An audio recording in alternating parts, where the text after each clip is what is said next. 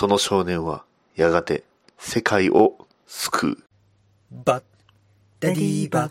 ダダダバッダディーバッダダダバッダディーバッダダダバッダディーバッダダダバッダディーバッダディーモービル放送局はい、始まりました。バッドダディモービル放送局第76回。パーソナリティのバッドダディです。この番組は、アメコミを中心に僕の好きなものについて語るポッドキャストです。ということで、皆様、いかがお過ごしでしょうか？はい、えー、ちょうどね、この日が、えー配信日5月6日なのですが、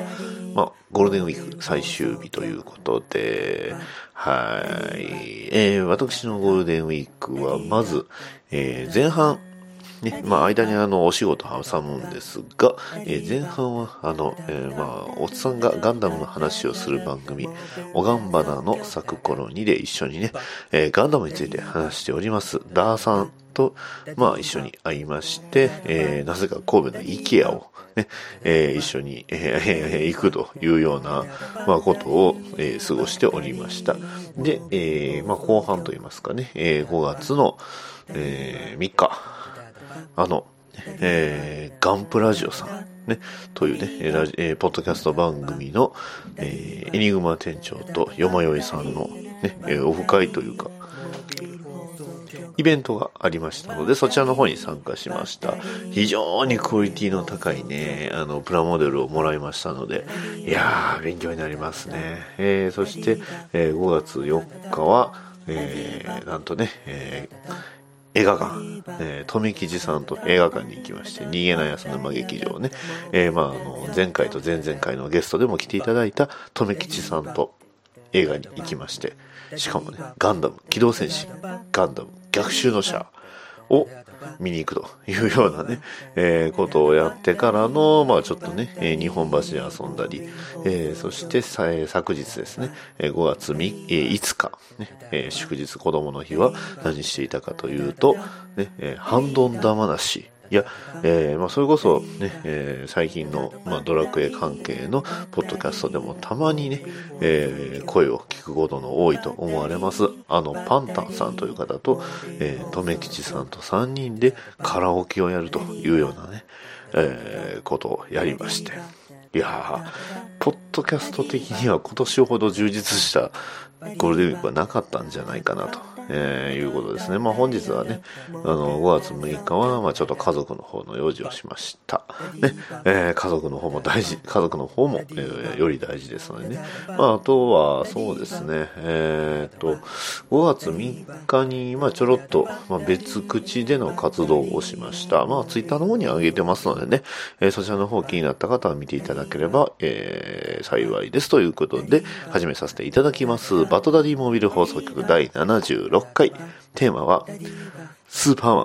ン、アメリカンエイリアン。モービル放送局。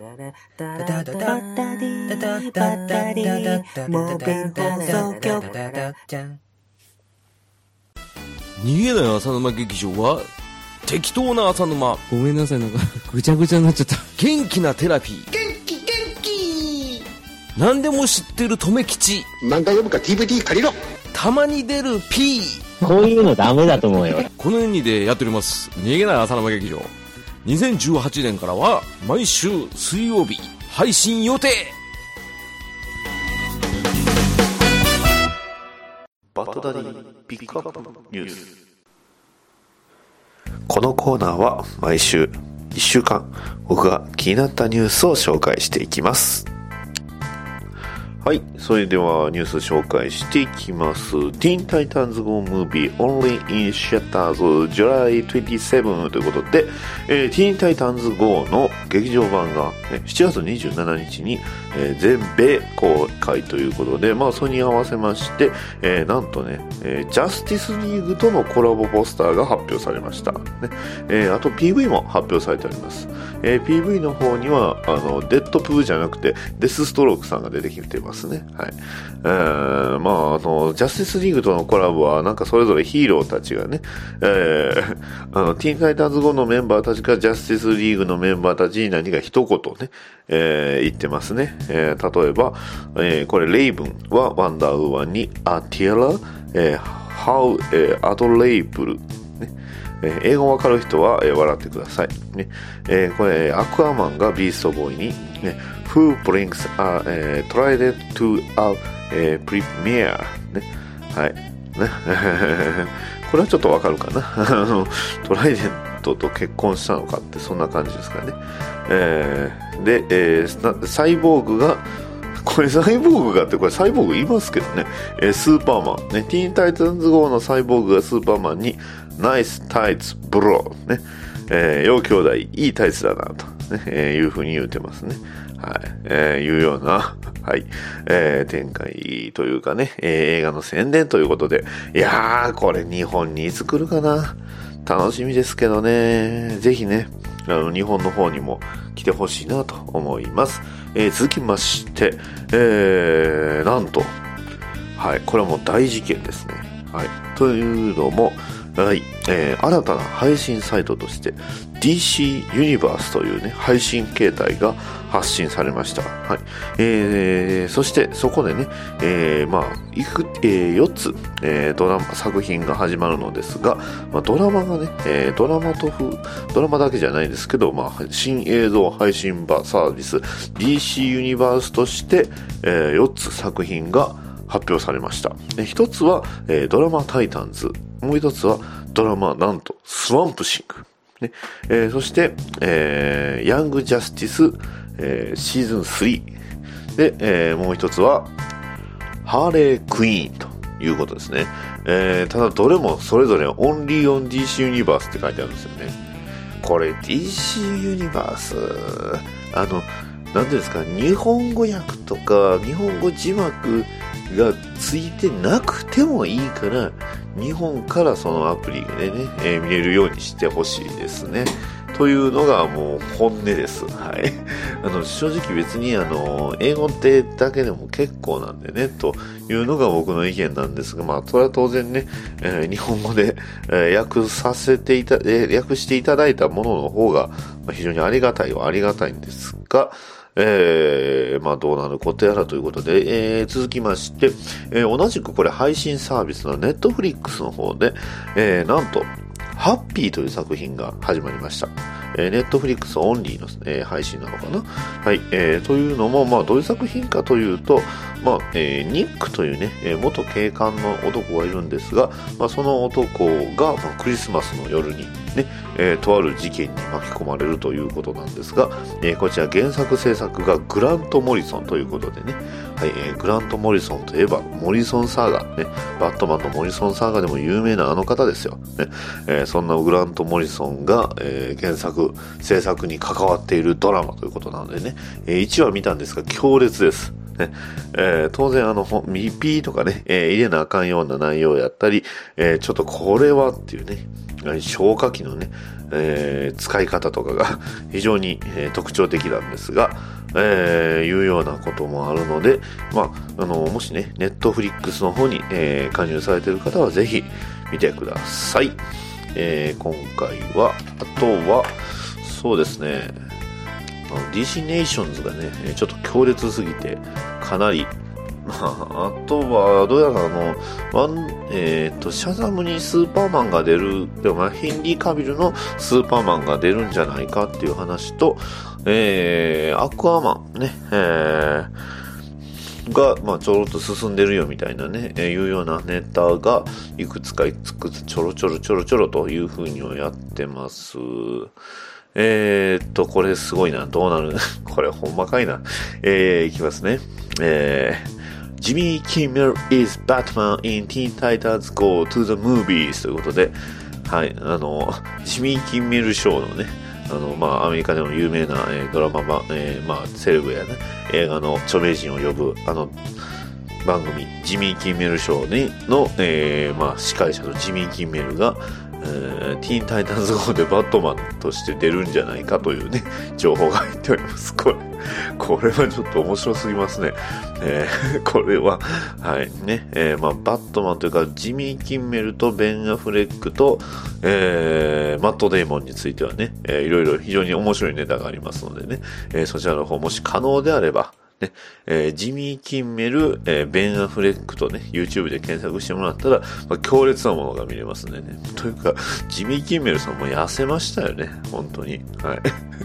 えーいうようなものもありますのでね、えーぜひそちらの方も見ていただければいいんじゃないでしょうか。ちょっと今日、あの、ネタとしては非常に強烈なんでね、あの、あんまりおすすめはしにくいなと思いますけど、はい。あの、面白い。笑えるは笑えるです。はい。えー、はい、うんうん、バッティモンということでね。はい。あ、そいつちっちゃい方そうです。はい、うんうん、ベン・アフレックということで。はい。えー、それでは、えー、以上になります。もう最後、下ネタで終わっちゃったよ。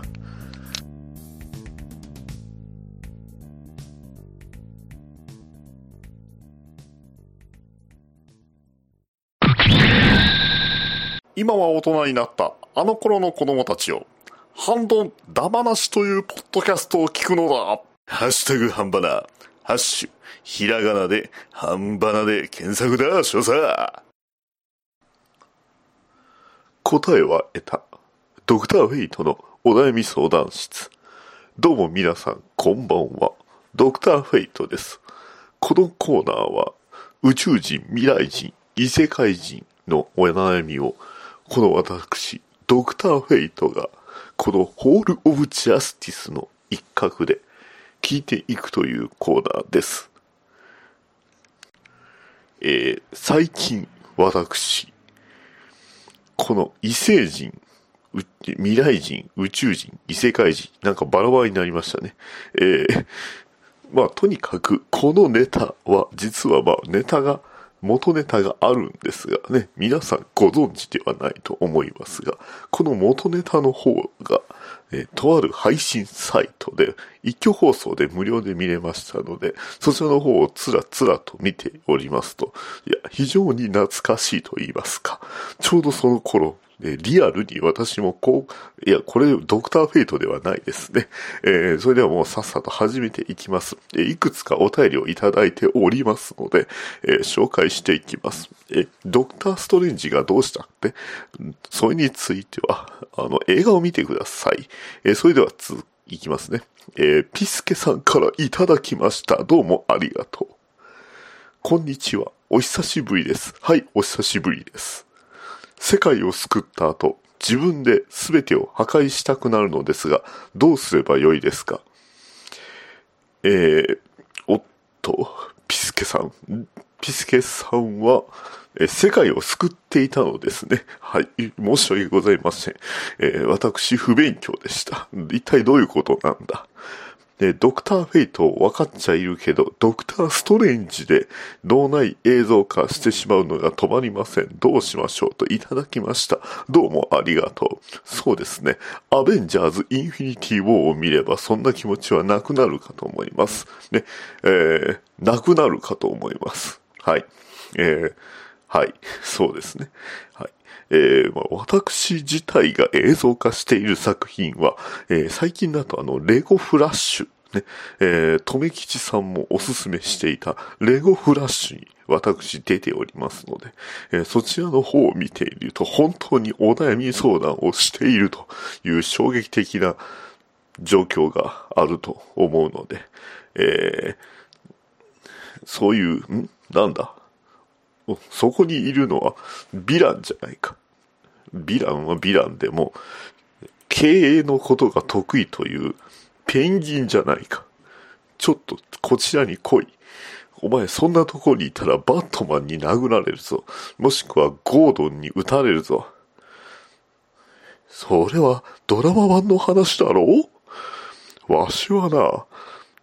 確かに経営の得意とか、そういう設定があるのかもしれんが、だがそれは完全に鷹の爪の設定じゃないか？それよりもドクターフェイト聞いてくれ。どうした？バットマンの倒し方以外ならいいぞ。ちなみにバットマンの倒し方はビームだ。ビームにあいつは弱い。だが、必ず水回りに近づくのはやめておけ。水回りだとあいつは超強いからな。そんなこと聞いとらんわ。あの、今な、とある国のサッカーゲームをやっておる。ああ、そうだ。いろんな2とか1とか3とか4とか、えよく出るやつとかな。えーそれがな、どうもやってるんだが、えー最近別機種で新しいものが出てな、それが非常に面白いんだ。な、うん。だが、なんというか、サッカーってこういうルールだったかな。ど、どういうことだ？よく話が見えんぞ。サッカー、サッカーって後ろから、こう、オーラが出てきて、それを攻撃するとか、それは超次元サッカーではないのか。そうじゃない。超次元サッカーを好きな知り合いは確かにいるが、だが、ペンギンよ、それは間違っているぞ。まあ、とにかく、そういう、なんというか、スタンドバトルをやってしまうのはいかがなものかと思うな。うん。あのだが、えー実際私はゲームを買ってプレイしていないから何とも言えんが、えーまあ、ユーザーが楽しめればいいんじゃないか。うん。そんな普通の答えで来るとは思わなかったが、まあいいだろう。じゃあな。ああ、言っちまった。まあいい。えー続きまして、えーえーで、ですの隣から、こんにちはさんからいただきました。どうもありがとう。ほうほうほう。なるほど。一体何者だろうな。はい。えードクター・フェイトさん。あなたはストレンジ博士さんの、ストレンジさんのパクリなんですか？どうも。ですの隣から、こんにちはです。はあ、こんにちは。えーとある作品のネタバレをしたいのですが、伏せたにでもあげればいいのでしょうか？それとも、この場でぶっちゃけちゃっていいんでしょうか？えー、以上ですと、いただきました。どうもありがとう。うん。もうお前は落とさないぞ。うんえーお前は無視だ、無視。こんなお便り無視だ。というわけで、こんな風に悩めるお便りを募集しています。えーぜひ、ハッシュタグ、ドクターフェイトお悩み相談室で、えー送っていただければいい。えーハッシュタグ BDMH を一緒につけてもらうと確実なので、そちらの方もよろしくお願いします。それでは以上だ。反論、玉なしへのご感想は、ツイッターで、ハッシュタグハンバナ、ハッシュタグハンバナ、皆様からのお便りをお待ちしております。立てよ国民バッドダディテーマトーク。はい。というわけで今回紹介させていただきます、スーパーマン、アメリカン・エイリアン。えー、こちら、えーライターはマックス・ランディス、えーアーティストはニック・ドラゴッタ他ということで、えーこちらの方、あのー元の話の方は、2015年の11月から2016年の5月にかけて刊行されました、えーまあ、それこそミニシリーズ、スーパーマンアメリカンエイリアンの1号から7号ということで、えー2016年の10月にはハードカバーという、まあ、いわゆる単行本ですね、が、えー刊行されております。えまあ、ほとんど内容についてはそれを、え翻訳化、えしたものが2000、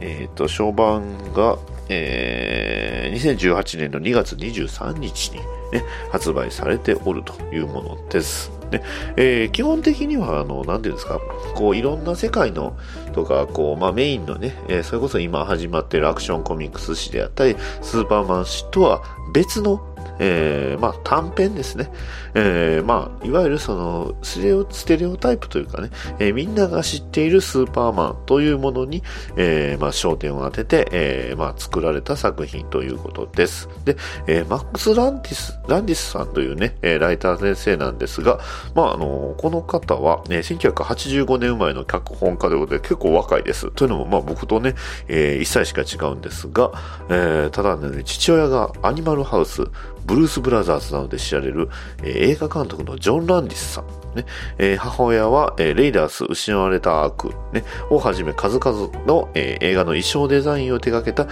デボラ・ナドゥールマン・ランディスという、まあ、二人とも映画人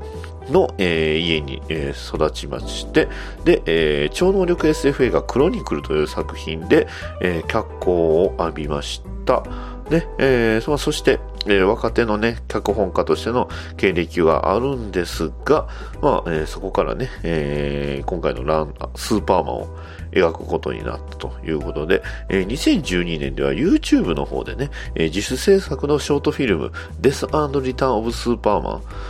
というね、作品に対して、まあ、あの、意見をね、すごい、えーまあ、SNS 等で言いまして、えーもう誰もスーパーマンのことなんか気にしないというような挑発的なコメントも、えーしていたそうです。ね、えーただまあ、そんな方が、まあ、えーまあ、このスーパーマンを、えライターとして書いていくというところで、まず現象の方にはキャッチコピーがありまして、え This is a, え This is not a Superman comic というような、えーキャッチコピーがあります。これはあくまでもスーパーマンのコミックではないと。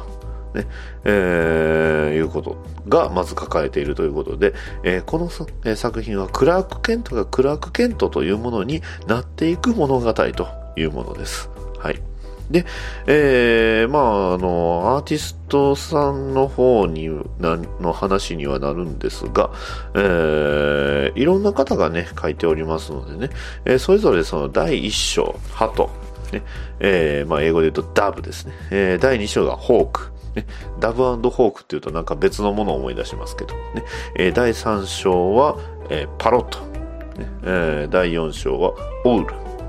そして第5章イーグル、第6章エンジェル、で、えー第7章、これが最終章、えー戦いの乙女ということで、バルキリーと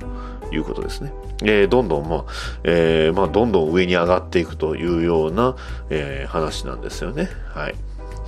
で、えー実際にはどういう作品、あの、まあ、一連の話としての僕の感想としましては、本当に壮大、まあ、えー壮大な部分もあるんですが、そのクラーク・ケントという、えーキャラクターが僕はこの作品ですごく好きになりました。ねえーあくまでも今ね、皆さん、ステレオタイプなスーパーマン、ね、アメリカのヒーロー、ねえー絶対正義の守護者というような存在とのイメージっていうものを、まあ、ほぼほぼつくつ返すと言いますか、ね、やはりクロアク・ケントも、えーこういうね、えーまあ、アメリカの家庭に生まれて育ったからこそ、クラーク・ケントとしてある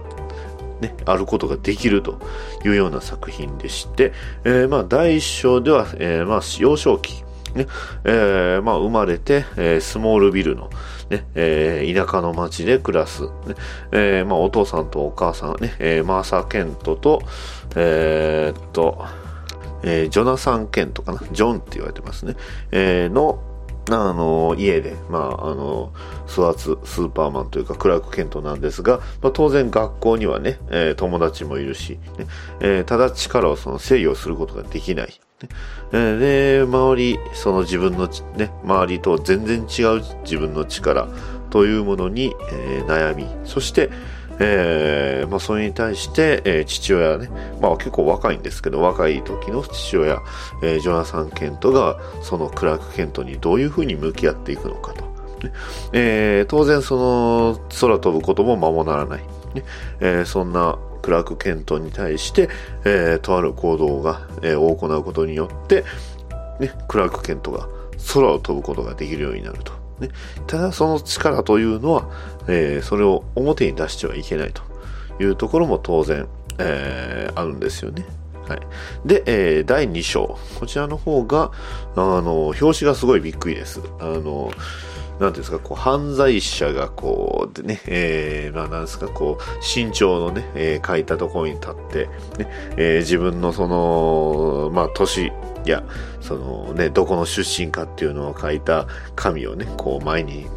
えー出して写真撮るとかいうような表現ってあると思うんですけど、えークラーク・ケントがそれをやっていると。ね、要はクラークがボロボロなんですよね。はい、それがホークという作品なんですが、えーこれは、えークラーク・ケントが、まあえーまあ、田舎、ね、スモールビルの中で、えーまあ、とある事件に巻き込まれるという話なんですね。えースモール、スモールビル自体もやはりその田舎なのであんまり事件はないと。でも、そんな中でね、えー重大な事件が起こってしまって、その時、クラークは一体どういう行動をとるのか。ねえまあ、力は持ってるとでも、その力を使うということはどういうことが発生するのかということなんですが、このホークのね、えー、すごいいいところが最後の最後のコマで、とあるスーパーマンと因縁の深いヴィランが一瞬出てくるんですよね。はい。ね、えー、それが非常に面白かったです。で、えー、次、これがね、おすすめなんですよ。パロット。ね。えー、これが、え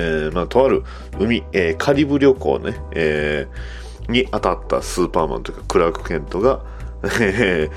とある、えー、まあ、その飛行機で、えー、まあ、カリブ海に、うん、遭難してしまうと。で、遭難した先に、えー、見えたのは謎のクルーズ船。そしてそのクルーズ船にクラーク・ケントが、こうね、えー、登ると待っていたのは、ハッピーバースデーと言われると。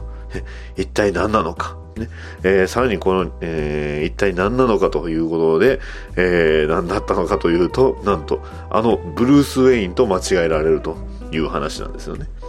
で、ブルース・ウェイン自体は12歳の頃から全く姿を見せない。ねえー、自分のパーティーには絶対来ないということですね。えー、ですので、姿、形は誰も知らないけど、ブルース・ウェインの友達を名乗る、えー、人物っていうのはたくさんいると。ねえー、その中には、なんとあの、オリバー・クイーン、ね、後の、ね、えー、グリーンアローことオリバー・クイーンも、まあ、すごいチャラチャラした感じでいるんですよね。で、そこでクラーク・ケントは、まあ、とある出会いをすると。ねえー、でもこのクラーク・ケントがね、ブラあの、ブルース・ウェインで、僕はブルース・ウェインだぞって言いながら、めっちゃパリピンなんですよね。チャラチャラするんですよね。何でもできると。まあ、スーパーマンなんで何でもできるんですけどね。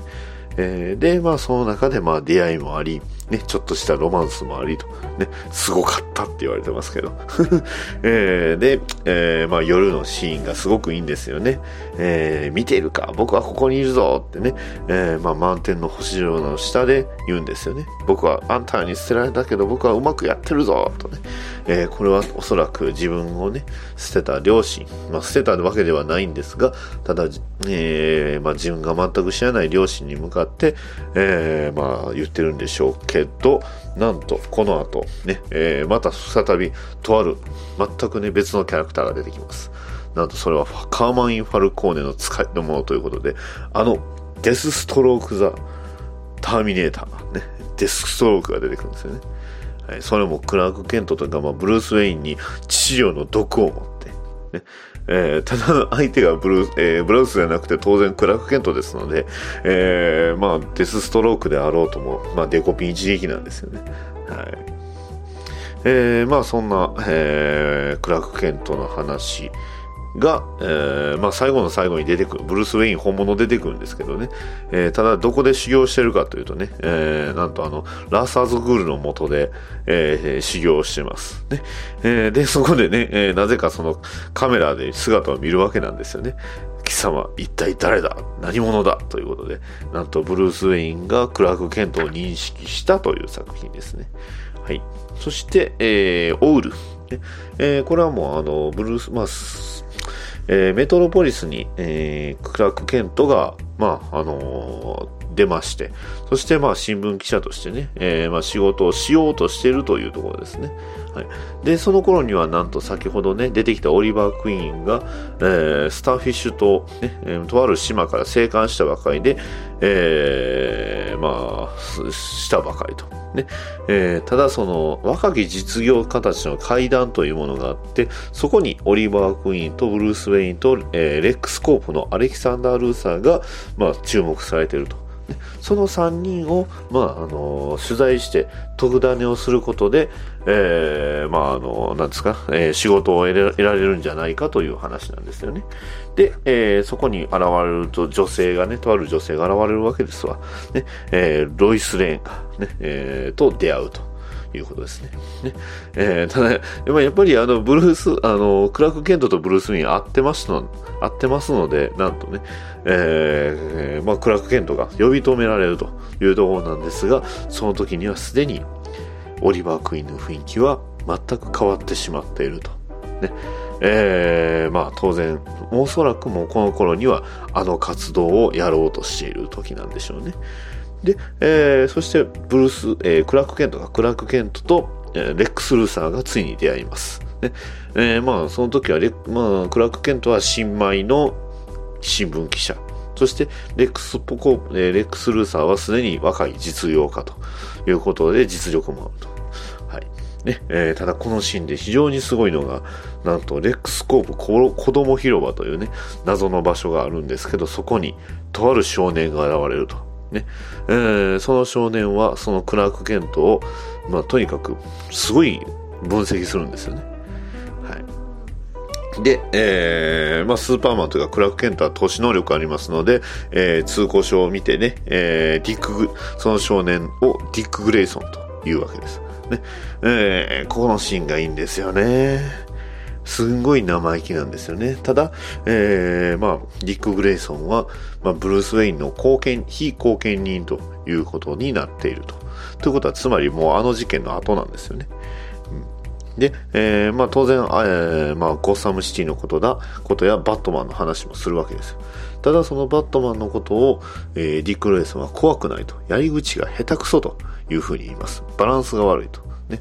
えーただ彼は恐怖しか与えてないと。ただバットマンには対になる存在が必要だと。ね。えー闇には光が必要。恐怖には希望がと。いうことで言う、えー少年が現れるわけなんですよね。はい。で、えーそんなね、えーいろんな情報を、えー情報というかね、えーまあ、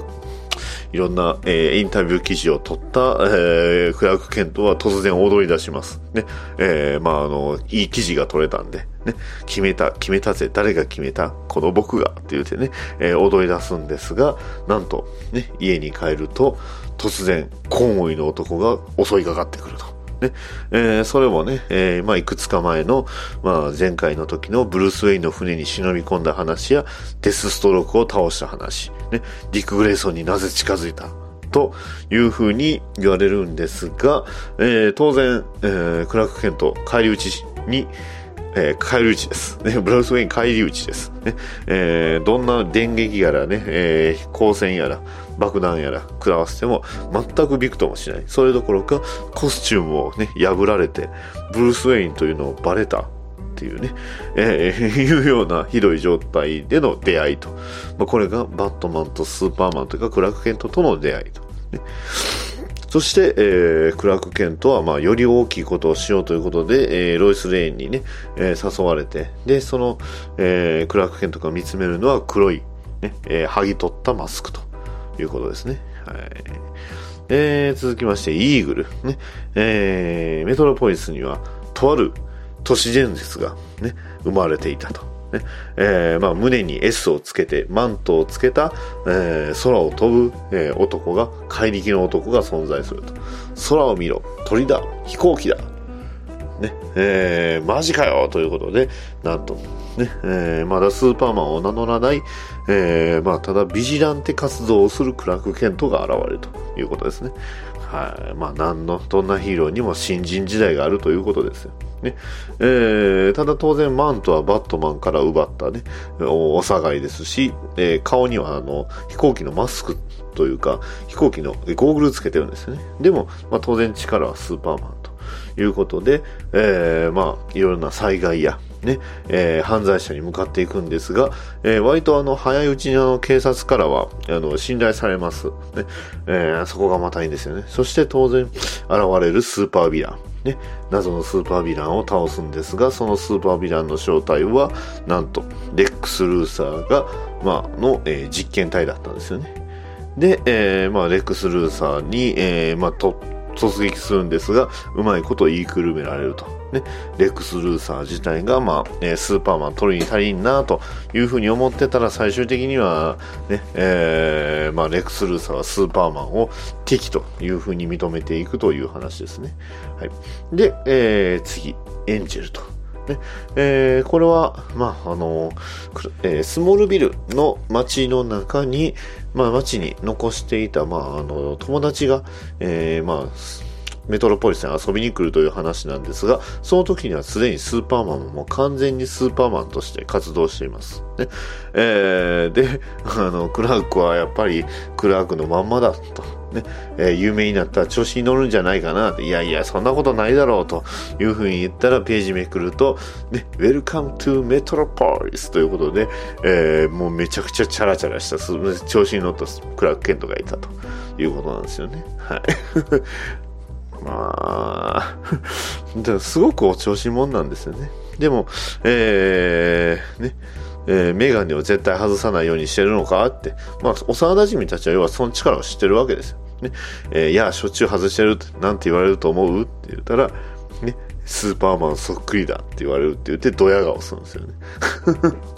ね、えーまあそういう、うんすごい、えー面白い というか、えー魅力的なね、クラーク・ケント。ね、えーただ、やっぱりね、あの、少まあ友人たちはやっぱ心配するわけなんですよ。ね、新聞になりたいって言っても、何体何をやりたいのかって、有名になりたいのかって、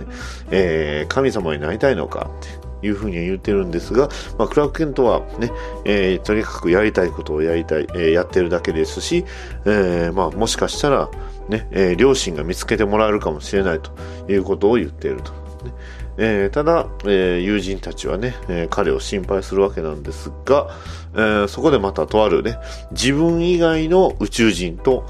出会うことになります。ねえ今までは宇宙人とは出会ってなかったんですが、ただまあそこでまたね、え希望を持つようになると、ねえクリプトンという存在を知ることができたという作品です。そして最後はバルキリー。えーまあ結構あのスーパーマンとして活躍、してたんですが、なんとね、えーあのロボが登場します。ね、えー宇宙のクソ野郎、ロボが現れて、えーメトロポリスで暴れると。ね、それをスーパーマンが止める。ただ、えーそのただ暴れてる最中にクル、えークリプトンの末路を知ってしまうということですね。そして、えーまあ、ロボと、えーまあ、すごい激闘、大バトルをね、繰り広げると、ね、いうことです。で、まあ、その後に、もうね、えーロイス・レインに、えースーパーマンということがバレてしまうと。で、えーまあ、この後一体どうなるのっていうことで、スーパーマンは、えー笑顔を見せると。ねえーそしてまたスーパーマンはこれからとも戦い続けるという感じなんですかね。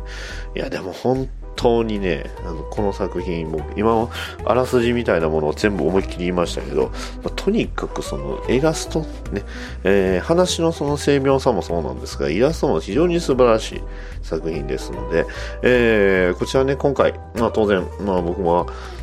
えー実際、えー連載されている時も見てたんですが、まあえー翻訳版が出たということでね、喜びさんで買って非常に面白かった作品ですね。えー翻訳者はあの DC だとあのデスストロークを、えー翻訳している、えー吉川優さんかな、えーという方です。まああのツイッターでは別のお名前ですけどね、えーいう方がまあやっておりまして非常にあのスーパーマンがね魅力的な作品に仕上がっておりますし、えーオープニング冒頭で言いましたね、あの帯のセリフがめちゃくちゃかっこいいんですよね。えーで、意外とこの作品、あの、読んでいくと結構泣けるというか、結構感動します。あ、スーパーマンってこんなんだったんだっていうのもそうですけど、あのーまあ、これからのそのスーパーマンの、えー過酷な運命のことを考えると、あ、やっぱりね、えー彼はこれから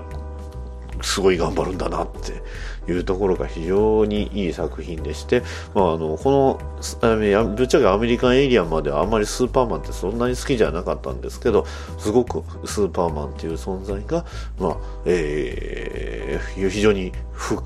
く刻まれた作品になっておりますので、えーこちらあのショープロブックスさんから、えー翻訳出ておりますのでぜひお買い求めいただければと思います。というね最後宣伝で終わります。以上です。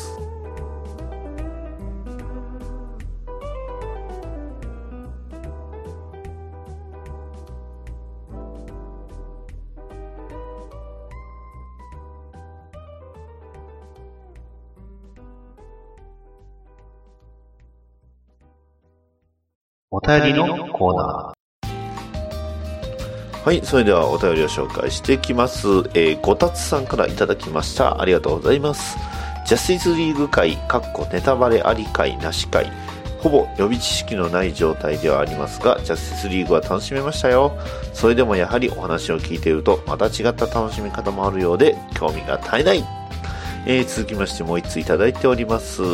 一通り BDMH を聞いてきた今、昔のものを聞くと、ひょっとすると理解してなかったものや、聞き流してしまった部分なんかがスルリと理解できるかもしれないと思い、2週目特通入ということで、最後噛んじゃいましたけど、びっくりしましたね。こたつさん、ありがとうございます。ね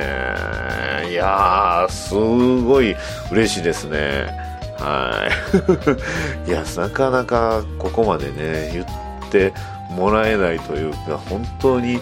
ベタ褒めしていただいて本当にありがとうございます。はい。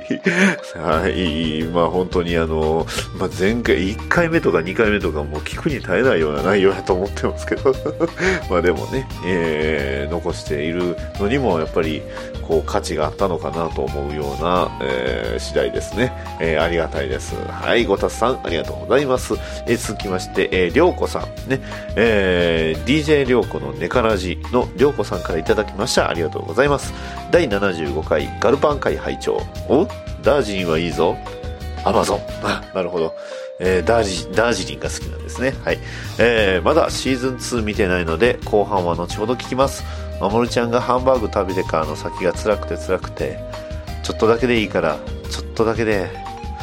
といただきました。えー続きましてもう一通ね。えー秋山ゆかりはいいぞ、アマゾンというふうに、えーまあ、ガルバンネタですね。ガールズパンツァーの、えー秋山ゆかりというね、えーちょっと髪の毛がふわっとした女の子。ね、えー他のその高校にもこう潜入するね、えーのが得意ということで、えー非常に、まあ、作中でも大活躍する秋山ゆかり殿、ね、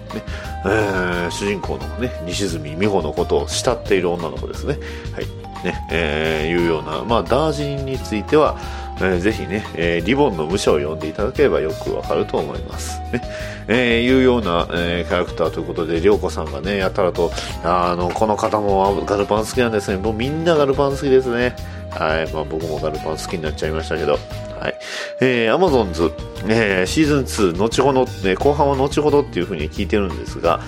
後半聞いてもらったらわかるんですけど、あの、ほとんどまともに喋れてません。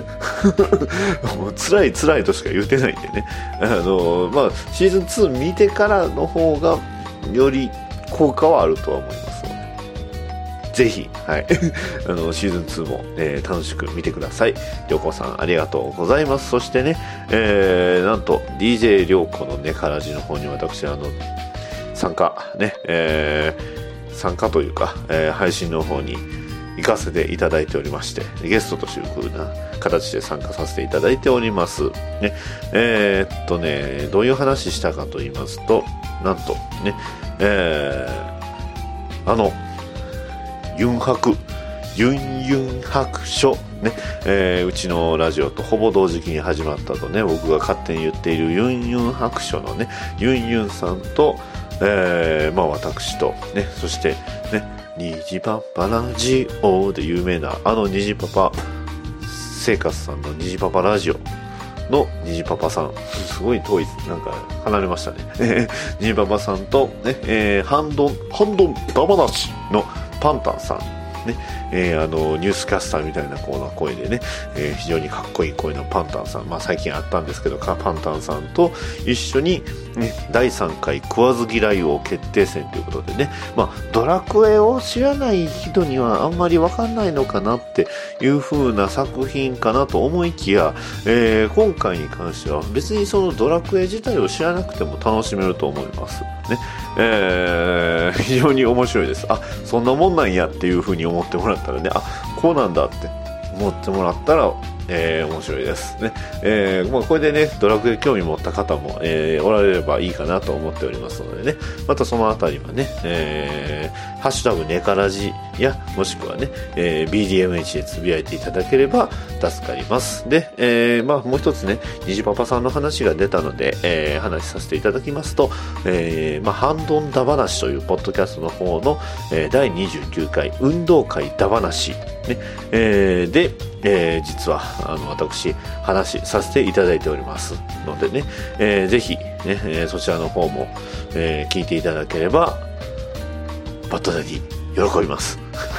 これエンディングのネタですね。はい。というわけで、えー、以上になります。皆さん、お便りありがとうございました。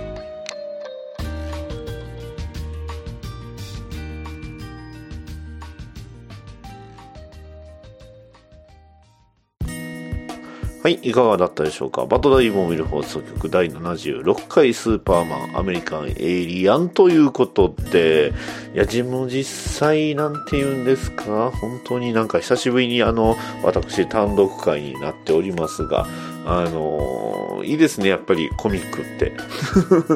あの、うん。あ日本の翻訳のコミックは確かに、まあ、値段は張るんですけど、ただやはり、まあ、そのね、えー、張る値段に、えー、まあ、非常に、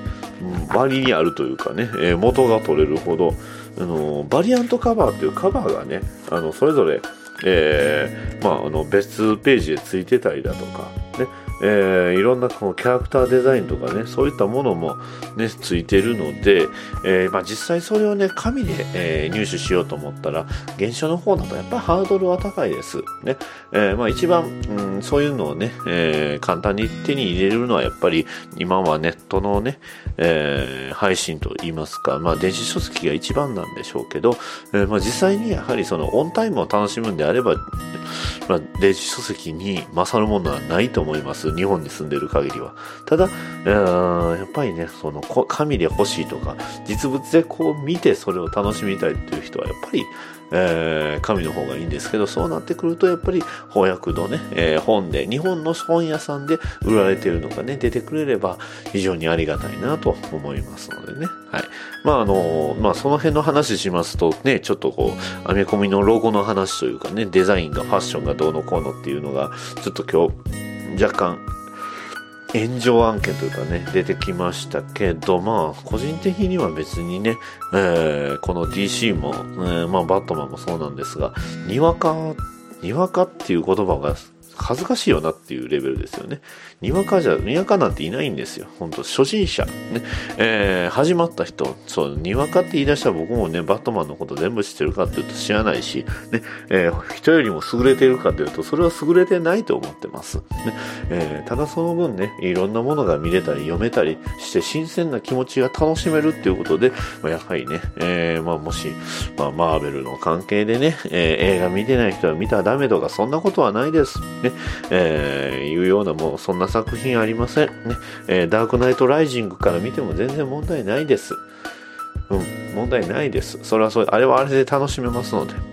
えーいうようなことをね、えーまあ言っておりますけど、まあとにかくいろんな楽しみ方、人それぞれありますのでね、えーこれはこうだ、ね、えーこうしてる人はああだっていうのはあんまり良くないんじゃないかなということで、このね、エンディングで、えーこうやってグダグダと喋らさせていただきました。それだけちょっと思うことはありました、確かに。うん。どうかなと思いましたのでね。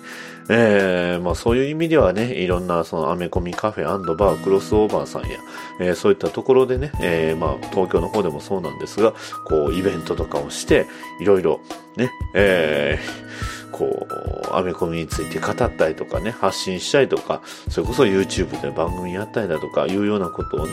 えーやってはる方、まあね、えーすごく、やっぱり素晴らしいことをしてるかな、と思ってます。ね。えーそういう風にしてね、いろんな人がね、えーそういうもの、えーアメコミだけじゃないんですけど、そういうものに、こう、触れるようになれるきかけを作っているっていうのは非常に大事なのかなと思います。ね。えーうちがそういうのをね、えー自信持って言えたらいいんですけど、まあまあ、そういったところはね、えーいろんなお便りやね、え声とかで聞かせていただければね、私も、えまあ、これ頑張っていこうという気持ちになりますので、まあ、まあ、頑張りはしないかな。あの、好きにね、えやっていっておりますので、えそういったところをね、えこれからもね、続けていきたいと思っておりますので、えこちらの方またよろしくお願いします。ということで、えー以上になります。バッドダディモービル放送局ではお便りを募集しております。ツイッターのハッシュタグ、ハッシュ BDMH、ツイッターバッドダディモービル放送局の絵の DM、メールアドレス、batdaddymobile アットマーク gmail.com へのメールもお待ちしております。ポッドキャストのレビューの方もお待ちしておりますので、もしよろしければそちらの方も書き込んでいただきますと、バッドダディ喜びます。それでは次回の配信まで、